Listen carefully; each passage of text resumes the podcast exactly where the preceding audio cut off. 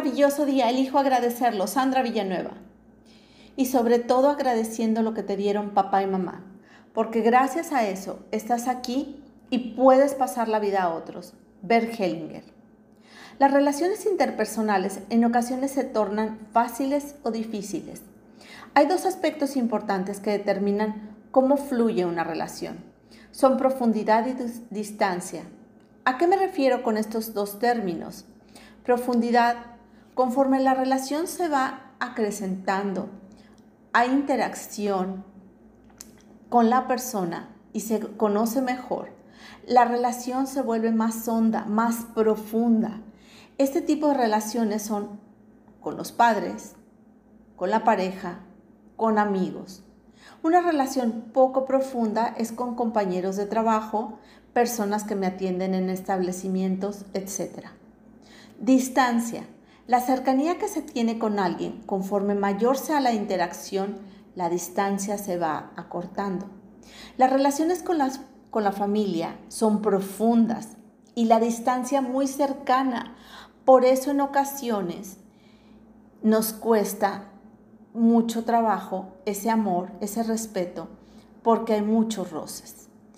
Veamos aspectos que pueden ayudar a sanarnos la relación que hay con papá. Primero, no hay ninguna fórmula mágica. Asume que hoy eres adulto y que esté en tus manos el poder de decidir y elegir y qué quieres sentir. Papá pudo haber tomado una decisión,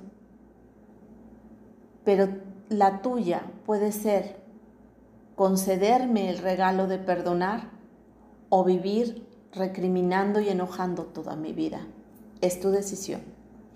Segundo, comprende que hizo lo mejor que sabía y que podía hacer nuestro padre tuvo sus propios aprendizajes con sus padres y sus dinámicas de vinculación.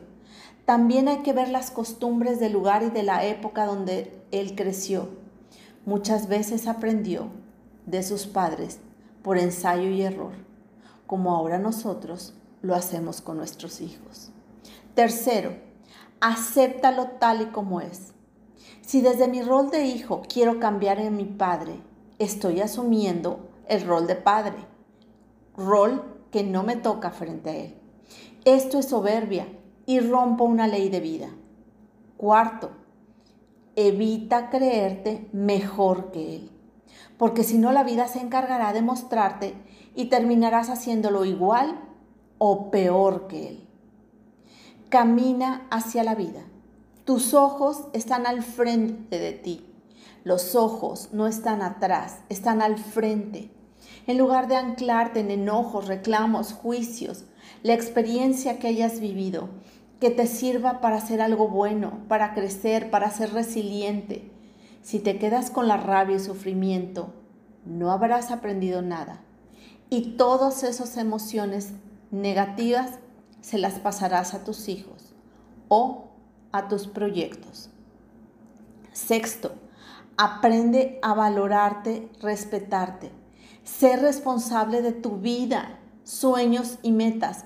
Da gracias a tu padre y a tu madre, porque gracias a ellos vives, disfrutas, gozas. No importa si los conociste o no, ellos viven dentro de ti. Gracias al legado que te dieron, hoy estás vivo aquí y ahora. Reconócelo como el grande. Él llegó primero a la vida que tú y lleva más camino recorrido. Octavo y muy importante, agradece todo lo que te enseñó, por ser amable o rígido, por ser proveedor o no serlo, por estar o por haberse ido. Piensa, si tu padre habría sabido cómo amarte, cuidarte, enseñarte, valorarte, respetarte de otra forma, si hubiera conocido otro tipo de amor, ¿crees que te hubiera amado distinto, que te hubiera educado distinto? Yo creo que sí. En la medida que elijas sanar, respetar, honrar a tu padre y a tu madre, te darás permiso de disfrutar lo que te dieron, la vida. Desde mi alma a tu alma te mando un cálido y fuerte abrazo. Sandra Villanueva. yo estoy en paz.